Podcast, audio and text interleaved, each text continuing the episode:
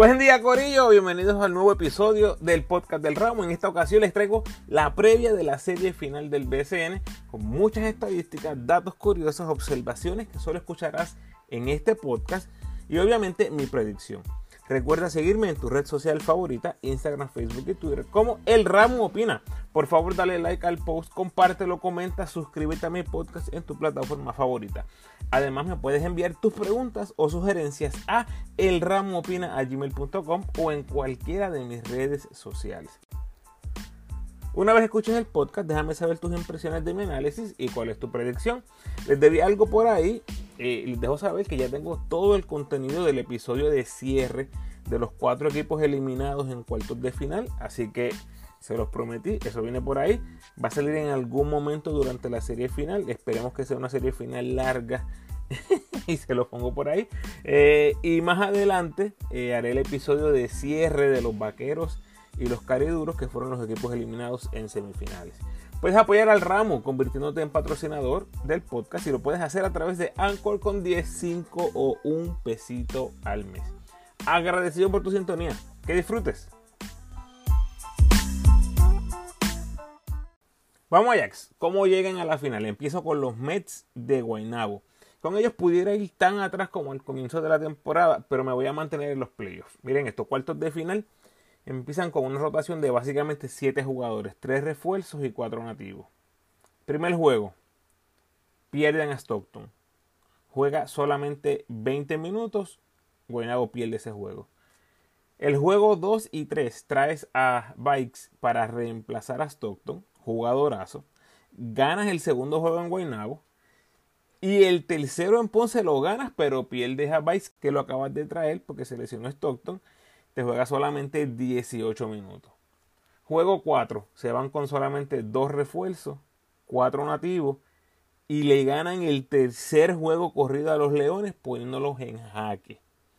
Juego 5 en Ponce, fatal. A Brima lo suspendieron por el cabezazo que le dio a Yao. Señoras y señores, ese señor es peligroso y anda suelto en ese juego contaban solamente con un refuerzo y se la dieron de 38 en el Pachín.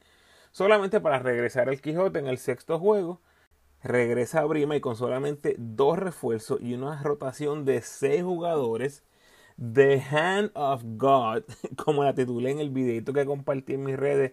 La tiene de Jesús para Carlos Rivera que va de tres y falla el rebote de a.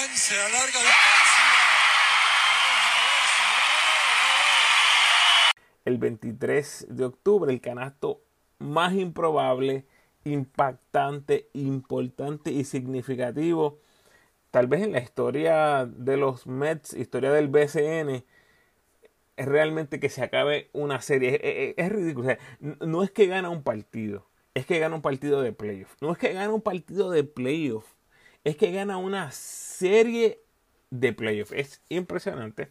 Si fuera a ser extremadamente picky, lo único que lo hubiera hecho un poquitito mejor es que Guaynabo hubiese estado perdiendo cuando Han soltó esa bola, pero qué clase de canastazo. Eliminan a los Leones, avanzan a la semifinal. De la nada, tienen que estrenar dos refuerzos. Traen a Desmond y traen a Scott. O sea, en ese primer juego de, la serie, no tienes a Tony Bishop, estás estrenando dos refuerzos. Tienes a EJ Crawford de 23 añitos en su segundo año, el peor juego de toda su carrera. Carrera corta, pero toda su carrera, nonetheless. Un juego que pudiera destruir tal vez el, el ánimo, el espíritu de un jugador joven. Obviamente vimos lo que pasó en los siguientes partidos. Pero en ese primer juego caen derrotados en el rancho con una de sus peores demostraciones ofensivas del torneo. Segundo juego, viene Tony Bishop descansado, tiene el juegazo de su vida, ¿verdad? De estar lesionado, viene y hace 26 y 11. Jonathan Han 6 triple, Brima 4 tapones.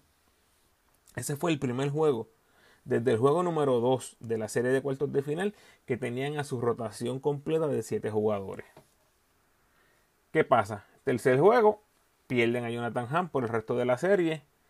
La rotación principal vuelve a achicarse de 7 a 6 jugadores. De los juegos 1 al 3 vimos a un Volkman desastroso, eh, pero del juego 4 en adelante, ¿verdad?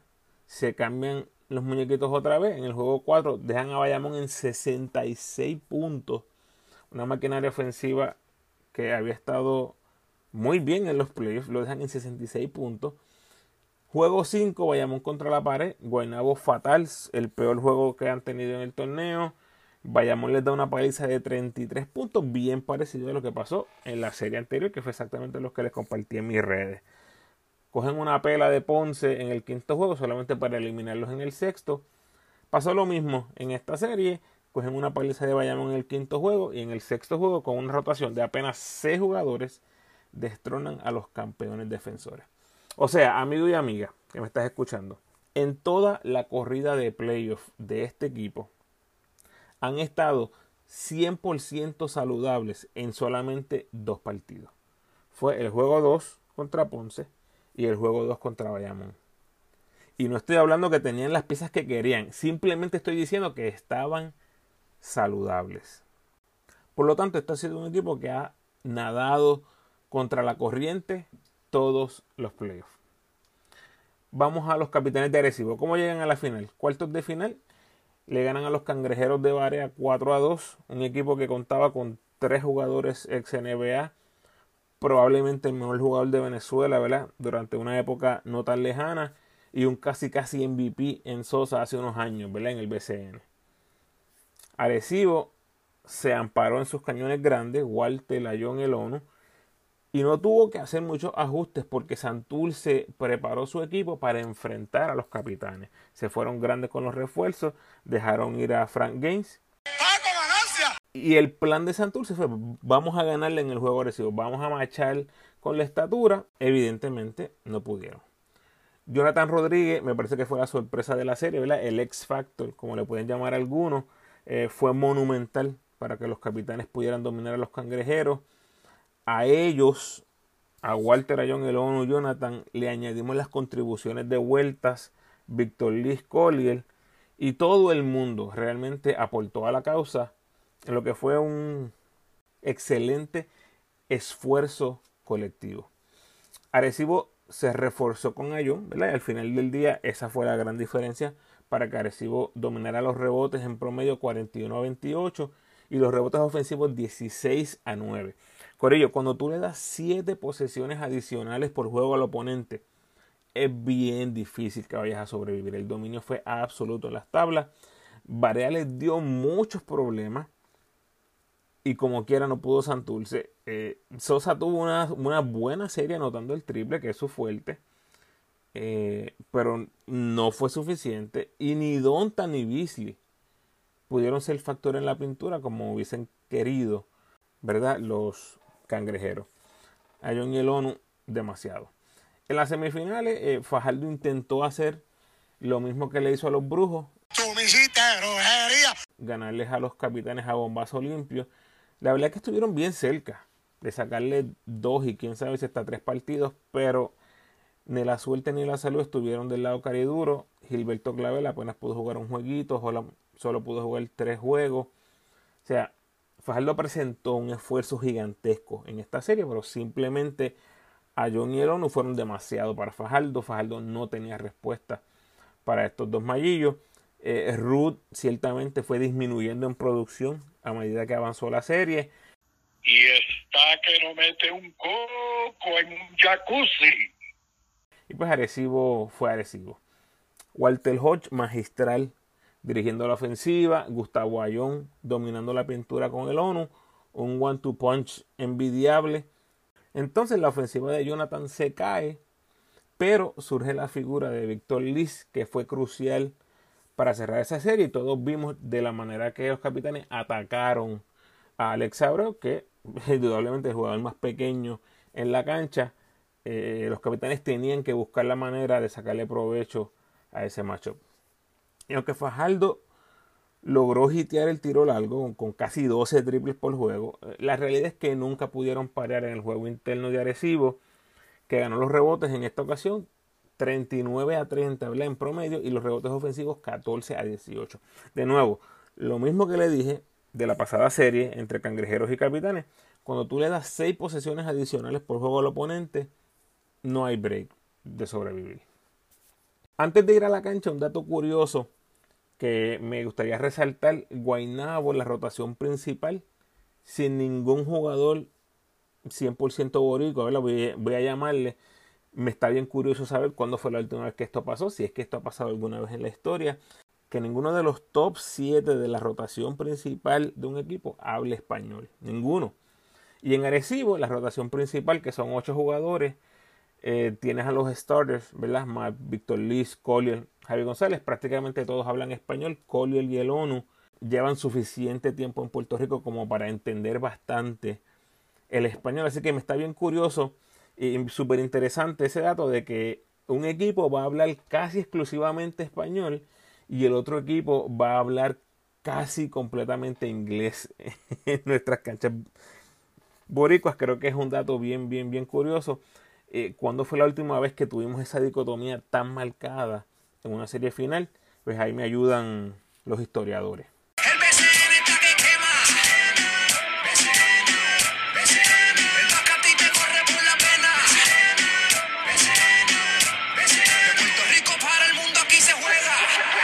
Bueno, vamos a la cancha. Arecibo 5 y 1 en casa, 3 y 2 en la carretera en estos playoffs único equipo con récord ganador en la carretera, y Guaynabo 6 y 0 en casa, único equipo invicto en casa en la postemporada, tienen 2 y 4 en la carretera.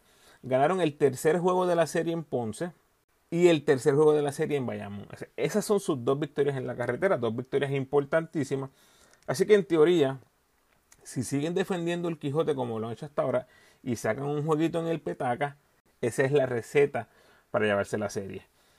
Tenemos los pareos, tienes a Deadmond con Hodge, tienes a Rolón con Vueltas, tienes a Bishop con Jonathan, Balkman con Ayon y Brima con el ONU, que pueden turnear ahí cualquiera, este Ayon y el ONU pueden irse con, con Brima en algún momento. Del banco tienes a AJ Crawford, el único jugador disponible y saludable, porque lo más probable es que no cuenten con Han hay pareja Crawford con Liz y entonces tienes a los capitanes con jugadores adicionales en el banco como son Javi González y Devon Collier que han sido utilizados en las series hasta el momento.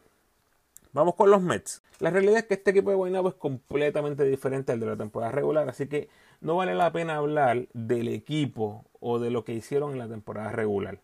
Vamos a ver ahora los playoffs en ofensiva, lo más reciente que vimos de los Mets. Bishop 11 puntos por juego, Balkman 11, Rolón 14, Crawford 9, Brima 10 y Deadmond 17. ¿Qué significa esto? Que todos son igual de importantes, que te pueden atacar de diferentes maneras y por todos los ángulos. Así que Arecibo va a tener que trabajar en defensa.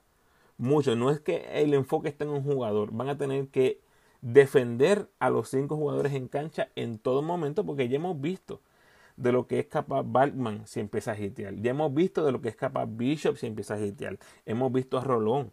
Hemos visto a Denmond cuando le metió 8 triples. No pueden bajar la guardia. El dato interesante aquí es que cuando Guaynabo anota sobre 80 puntos, no han perdido. 8 y 0 en los playoffs.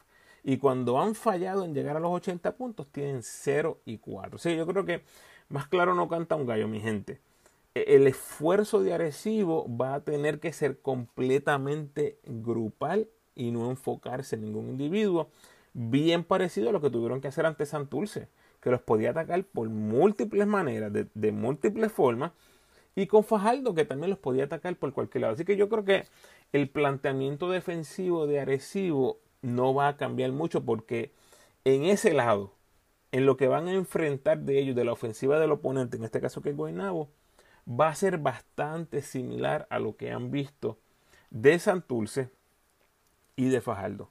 Obviamente con piezas completamente diferentes, pero lo que les quiero enfatizar es que cualquiera de los jugadores que estén en cancha es una amenaza ofensiva para la defensa de los capitanes. En defensa, Guainabo pudo parear con Ponce y con Bayamón por la versatilidad. Pero con Arecibo, gente, el, el test aumenta exponencialmente, porque el dominio agresivo ha sido abrumador en la pintura y el talento y la rotación es lo más difícil que van a enfrentar los Mets esta temporada. Así que Ojo con esto. Me parece bien importante. Los Mets poco pudieron hacer contra Mojica. Y les hablé de eso, les hablé. Guaynabo no tiene el personal para atacar defensivamente a un Mojica, por ejemplo. Y lo mismo pasa ahora con Arecibo. Los Mets no tienen un jugador que le puedan enviar o dar esa tarea específica de defender, qué sé yo, por ejemplo, a Walter Hodge, a Victor Liz, no tienen esa pieza. Tiene que ser un, un esfuerzo colectivo, grupal, de la defensa de los Mets de Guaynabo. No pudieron hacerlo con Mojica. Claramente el mejor jugador de los vaqueros. Y dentro de todo, gente, Mojica hizo lo que le dio la gana contra la defensa de los Mets. Yo creo que esas son malas noticias para los Mets, porque ahora van contra un Walter Hodge que es más veloz que Mojica, que es más joven que Mojica, que está jugando el mejor básquet de su carrera. Y añado a este punto, lo que ya les había mencionado, no creo que Han vea acción en la final. Por lo tanto, los cuerpos disponibles para perseguir a Hodge son menos. Y eso, eso duele muchísimo. Por Arecibo, los dos ejes principales han sido Walter Hodge y Gustavo Ayón. En estos playoffs, estos son los números. Hodge 23 puntos, 6.5 asistencias, 3.6 asistencias por errores, buenísimo, 35% en triple, 45 en 49 tiros libres, eso es 92% para 24 de eficiencia. Gustavo Ayón, 11 puntos, 13 rebotes, 1.4 robos, 0.9 bloqueos, 57% de campo, 6 dobles dobles, líder indiscutible con 25 deficiencias en la postemporada. También líder, o sea, nadie ha podido hacer nada con Ayón. Y mencioné a Ayón líder. Ayón número 1, Hodge número 2 en eficiencia en la postemporada. Han sido los dos mejores jugadores.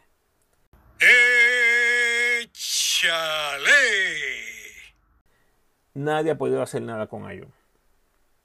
Ahora, lo más probable es que le pongan a Brima, que ya demostró ser un gran reboteador con 13 por encuentro. ¿Por qué digo que le ponen a Brima? Si tú te aseguras que Brima esté defendiendo a John, eh, la responsabilidad de Brima va a ser completamente de contener los rebotes ofensivos de Gustavo Ayón. Brima ha demostrado ser un gran reboteador, como ya mencioné, pero Ayón también, especialmente en el lado ofensivo. Por lo tanto, este pareo va a ser bien, bien interesante. Mi opinión es que lo van a poner con Ayón y le van a dejar a Bishop y Balman a bregar con el ONU como puedan, pero tienen que buscar la manera de contener esta agresividad excesiva de Gustavo Ayón en el rebote ofensivo. Y también lo que haces con Brima defendiendo a John es que lo mantiene cerca del aro, que es donde le gusta operar a John, eh, en donde Brima va a tener un efecto innegable en la ofensiva de la pintura de los capitanes, ya sea la ofensiva del poste de Ayón o del ONU, o la ofensiva en penetración de jugadores como Víctor Liz, Walter Hodge o David Vuelta. Necesitas tener a Brima cerca del canasto para que ese jugador imponente, grande, bloqueador, defensor, tenga el mayor efecto posible en la serie. Sabemos que Romero hizo lo suyo y que muchas veces lo hizo por encima de Brima. Es un jugador tal vez bien similar a lo que es el ONU, que le gusta mucho ir por arriba del aro a donkear esa bola. Pero también sabemos que Doolittle y Utel no fueron igual de efectivos en la pintura eh, y fue por Brima. De nuevo, la pregunta es quién ayuda a Brima en la pintura. ¿Es Balkman? ¿Es Bishop? Yo creo que tienen que ser los dos. Eh, de Balkman ya vimos que la tiene, ¿verdad? Evidentemente un jugador que puede aportar mucho, pero no es el Balkman de 20 puntos, 10 rebotes, dos robos, dos tapones que tanto nos gustó en sus inicios en el BCN. Ya no es ese jugador. Así que aquí el factor X debe ser Bishop quien tiene que enderezar la mira. Lo mismo dije ante los vaqueros. Dije, Bishop tiene que enderezar la mira para que tengan break. Sobrevivieron. Solamente tuvo un buen juego ofensivo. Pero la realidad es que ofensivamente desapareció en esa serie con los vaqueros. Y está que no mete un coco en un jacuzzi. Ahora ante Arecibo es casi obligado que tiene que mejorar para que Guaynabo tenga chance y yo asumo que lo va a defender Jonathan Rodríguez. Tiene que ser un macheo que él ataque para que pueda sacarle provecho.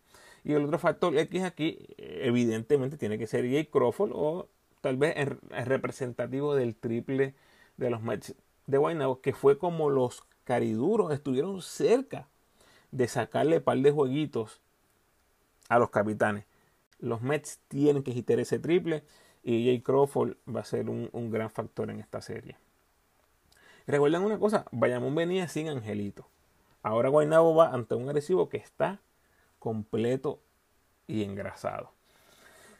Cuanto a la fanaticada, eh, más vale que Guaynabo venda esos tickets rápido. No importa si lo suben a 50, 100 pesos. Tienen que vender esos tickets para evitar que la fanaticada capitana se apodere del Quijote. Eh, así que tengo que dar una ventaja clara a los capitanes. Va a ser bien poco el impacto que tal vez tenga la fanaticada de los Mets en Arecibo, pero yo creo que puede ser bien significativa la ventaja que puedan traerle, ese apoyo que puedan traerle los, fanáticos de Arecibo al Quijote Morales. Eh, Guainabo tiene una rotación corta. Eso no, no va a cambiar. Arecibo tiene la opción de presentar variantes por el personal con el que cuenta. Pero para mí la diferencia no estriba tanto ahí. Es que además del talento con el que cuenta Arecibo, la rotación es más amplia. Eso está claro. La mayor diferencia aquí es la veteranía. Tienes a Josh, Huertas y el ONU, ya han jugado juntos estos clásicos. Tienes a Liz, tienes a Gustavo Ayón, que han jugado en escenarios grandes en el baloncesto internacional. No le van a tener miedo al escenario. Tienes a Jonathan, ya ha ganado antes en el BCN. Mientras que en Guaynabo, fuera de Balkman, ninguno de estos jugadores ha ganado en el BCN como piezas principales en un equipo. Así que obviamente, obviamente la ventaja es para Recibo. Y ahora para los Mets, esta es la primera vez que están jugando juntos estos jugadores. Les ha ido bien, les ha ido súper bien, ganándole a un buen equipo de Ponce, ganándole a un buen equipo de Bayamón, que no tenían Angelito, era un buen equipo. La ventaja tiene que ser para los capitanes desde el punto de vista de la veteranía. El pronóstico finalmente, ves al igual que con Santurce y Fajardo, veo a Arecibo muy superior a los Mets. Les dio un jueguito a los cangrejeros y Varea me sorprendió a mí y a mucha gente. Y, por un momento nos asustamos, pero finalmente se dieron en seis juegos. Le di dos jueguitos a los cariduros, pero solamente pudieron sacar uno y fue casi de chiripa con el bombazo de Abreu. Así que con una rotación de seis jugadores y con dos jugadores como Balkman y Bishop que no parecen estar al 100%, pues, realmente tengo que irme por el libro, gente. Tengo que irme por el libro de nuevo, escoger a los capitanes en 5. Me encantaría ver una serie de 7 juegos, pero realmente no lo veo pasando. Una nota importante aquí antes de despedirnos. Di a los Mets a perder en cuartos y en semis. Evidentemente me hicieron quedar mal. Así que por tercera ronda corrida, hashtag son los Mets los que me pueden hacer quedar mal otra vez. Vamos a ver qué pasa. Hasta aquí llegamos. Chao.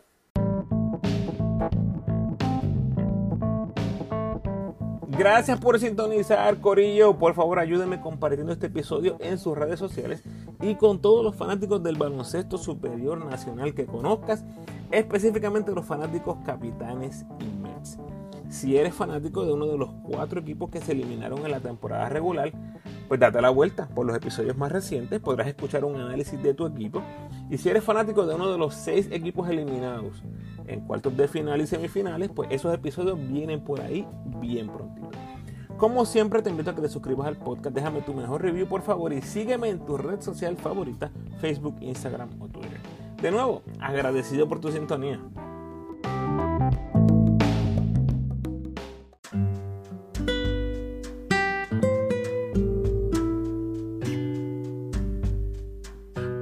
El pensamiento de hoy.